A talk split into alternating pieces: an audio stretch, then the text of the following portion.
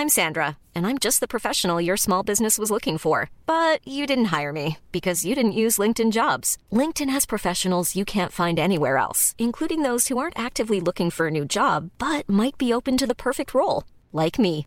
In a given month, over 70% of LinkedIn users don't visit other leading job sites. So if you're not looking on LinkedIn, you'll miss out on great candidates like Sandra. Start hiring professionals like a professional. Post your free job on linkedin.com/people today.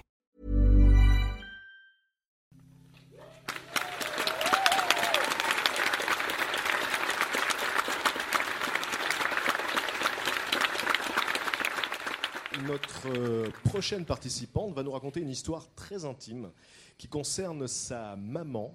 Je vous prie d'applaudir très fort Virginie Spies.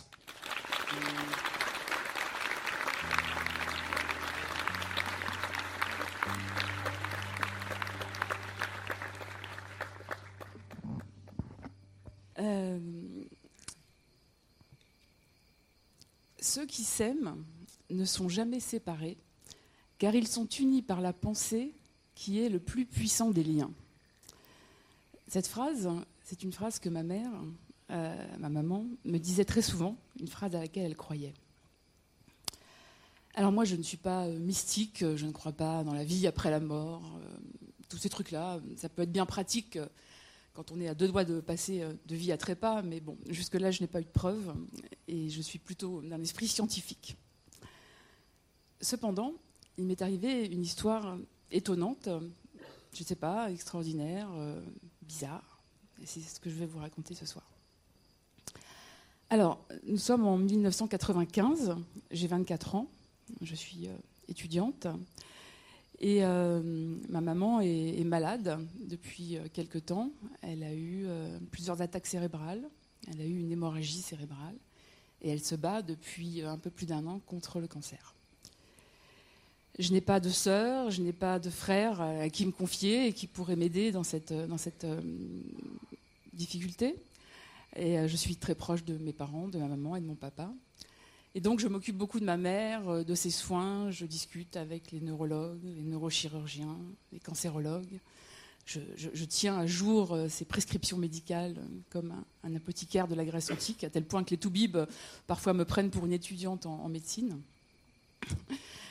Et, voilà. Et avec mon père, euh, on, a décidé d'aider ma maman euh, dans, tout, ça, d'être proche d'elle, euh, de, tout vivre avec elle. Et aussi, on a décidé clairement de continuer de vivre, de continuer de travailler, lui avec son entreprise, moi avec mes études, et de continuer de, faire des activités. Moi, j'ai 24 ans, donc j'ai pas mal d'activités, je sors, et je fais du théâtre. Et je faisais du théâtre depuis que j'avais 14 ans. Et à ce moment-là, j'ai déjà une compagnie théâtrale et, je suis aussi au Conservatoire d'art dramatique de Metz, Metz, la ville où j'habite à ce moment-là, la ville où je suis née. Et euh, dans le cadre du conservatoire, on, fait une pièce, hein, Les jumeaux vénitiens de Carlo Goldoni. Hein, Cette pièce, Les jumeaux vénitiens, on l'a jouée euh, euh, déjà à l'Opéra Théâtre de Metz et on l'a jouée dans des salles en, en Lorraine. En tout cas, on doit prendre cette pièce, Les jumeaux vénitiens, et aller la jouer dans le sud de la France, à Manosque, pas loin d'ici. Il se trouve qu'à ce moment-là, ma mère est retournée à l'hôpital. euh, et donc, du coup, j'hésite à, partir. Donc, j'en parle avec mes parents et ils me disent euh, l'un et l'autre, séparément, mon père à la maison, ma maman à l'hôpital. Non, vas-y, il va rien se passer. Tu pars mardi, tu reviens dimanche. Il n'y a pas de problème. Donc, je décide de partir. Je vais à l'hôpital le mardi matin, voir ma mère pour la dernière fois. J'embrasse, on discute un peu et je pars. Et voilà, je ferme la porte. Je fais coucou. Et, je m'en vais, je prends ma voiture, je mets quelques comédiens dedans et nous partons. Et nous arrivons à, Manosque. Euh, on arrive à Manosque, on, prend euh, possession de la scène, euh, de la salle, des coulisses, on répète, on travaille bien. Et puis, dans l'après-midi, j'appelle ma mère à l'hôpital. Et puis, c'est mon père qui décroche parce que ma mère euh, était euh, un petit peu malade. Elle avait mal au ventre, en fait. Elle n'était pas très en forme. Et donc, il me dit Tout va bien, mais elle a mal au ventre. Et il y a un médecin qui vient d'arriver. Donc, euh, voilà, on verra plus tard. On se rappelle. Je continue de répéter ma pièce. Et le soir, on va dîner chez Colette, donc Colette Allègre, ma, ma metteur en scène. Elle a une maison à Manosque, donc, enfin, dans un village à côté de Manosque. Donc, elle nous, reçoit toute la compagnie de, jeunes chez elle. On dîne, on boit des coups, et c'est très sympa. Et tout d'un coup, tout d'un coup, pardon, à 21h15, je me sens mal. Je me sens mal, en fait, je commence à avoir des frissons, j'ai froid, j'ai chaud, euh, j'ai mal au ventre, j'ai très mal au ventre. Ça va pas du tout, je deviens toute blanche apparemment. Et Colette me dit Mais qu'est-ce qui t'arrive? Et, je lui dis je, sais qu'il y a un problème avec ma mère. Et, je dis Je peux pas, je peux pas vous l'expliquer, Colette, mais ça va pas, et ça va pas du tout, il faudrait que je puisse appeler en fait. Et il se trouve que Colette, elle n'a pas le téléphone dans sa maison de campagne, et qu'on est en 95, donc il n'y a pas de téléphone portable. Donc elle voit que ça va pas du tout, elle comprend, elle est très réceptive à ça, et elle, euh, elle dit bon t'inquiète pas, tu vas aller dans le café d'à côté, pas trop loin, et vous allez tous partir et tu vas pouvoir téléphoner à ton, père ou à ta mère.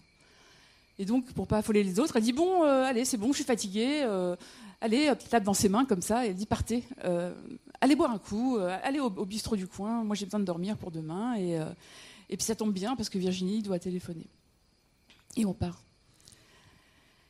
Et me voilà dans le bistrot, on prend une table, j'explique au, patron du bar euh, qu'il faut que je téléphone, que j'ai un problème par rapport à, ma maman. Et il me laisse appeler et j'appelle chez moi. Et ça répond pas. Et en fait, je sais que ma mère est morte.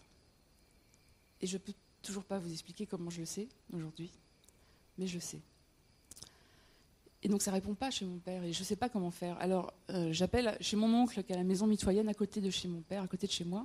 J'appelle mon oncle, je lui dis écoute, euh, oui mon père. Il me dit j'en sais rien. Euh, bon, il, je sais pas, il est 21h30, j'en sais rien. Je dis va voir si la voiture est là. Il va voir si la voiture est là. Elle est pas là. Il me dit non, elle est pas là. Il, est sûrement chez un client. Je lui dis non, il est pas chez un client. non. Donc je raccroche et, et je sais pas quoi faire. Alors j'appelle mon meilleur ami qui s'appelle Thierry il décroche, il est chez lui, et je lui dis Ma mère est morte. Et il me dit quoi? Enfin, Ça va pas la tête. Euh. je dis Non, non, en fait, euh, je, sais qu'elle est morte, mais il faut que tu ailles à l'hôpital maintenant. Va, à l'hôpital. Et, donc il me dit Mais non, et tout ça. Donc je l'engueule. Oui, parce que j'adore engueuler Thierry. Hein, ça, c'est important quand même, faut le savoir. J'adore engueuler Thierry, et ma mère adorait engueuler Thierry aussi. Euh, faudra que je vous le présente si vous voulez engueuler quelqu'un un jour. Euh, voilà, il, vraiment c'est bon. En tout cas, bon, il, me prend quand même au sérieux et, je lui laisse le, numéro de, téléphone du bar dans lequel je suis et je lui dis tu me rappelles très vite. Et, je retourne à la table et euh, vous savez, je suis comme dans du, coton. Vous savez, comme une situation comme ça qui n'existe pas. Vous êtes dedans, mais vous n'y êtes pas. Vous êtes au-dessus, vous savez pas. Vous avez mal au ventre, vous avez froid, vous avez chaud.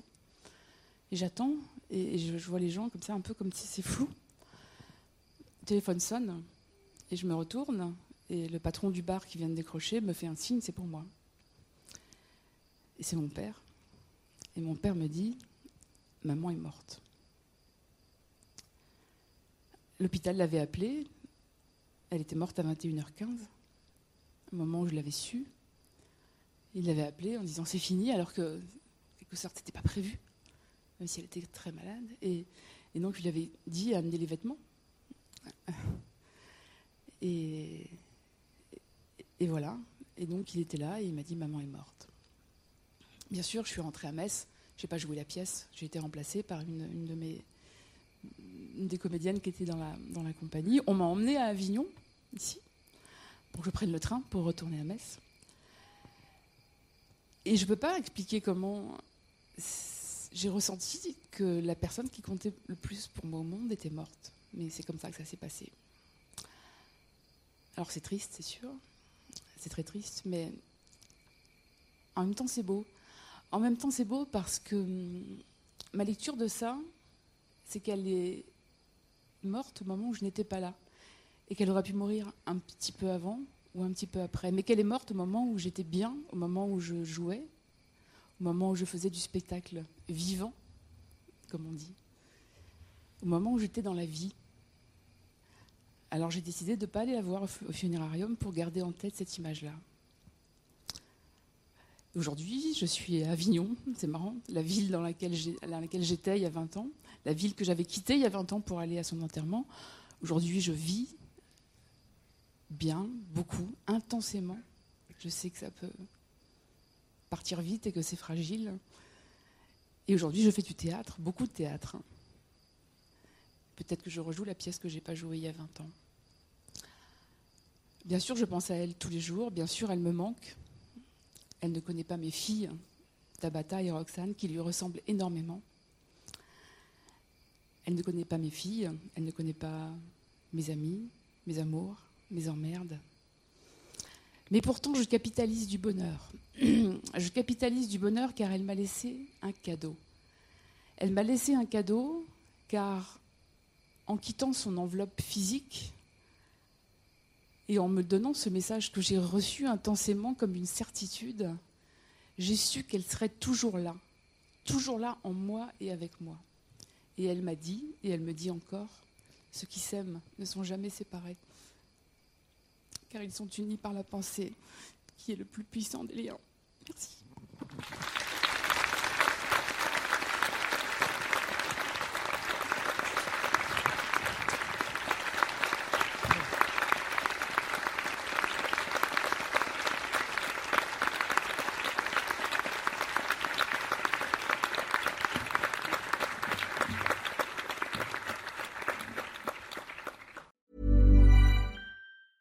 Hi, I'm Daniel, founder of Pretty Litter. Did you know cats tend to hide symptoms of sickness and pain? I learned this the hard way after losing my cat, Gingy. So I created Pretty Litter, a health monitoring litter that helps detect early signs of illness by changing colors, saving you money and potentially your cat's life. Pretty Litter is veterinarian developed, and it's the easiest way to keep tabs on your fur baby's health right at home. Go to prettylitter.com and use code ACAST for 20% off your first order and a free cat toy. Terms and conditions apply. See site for details.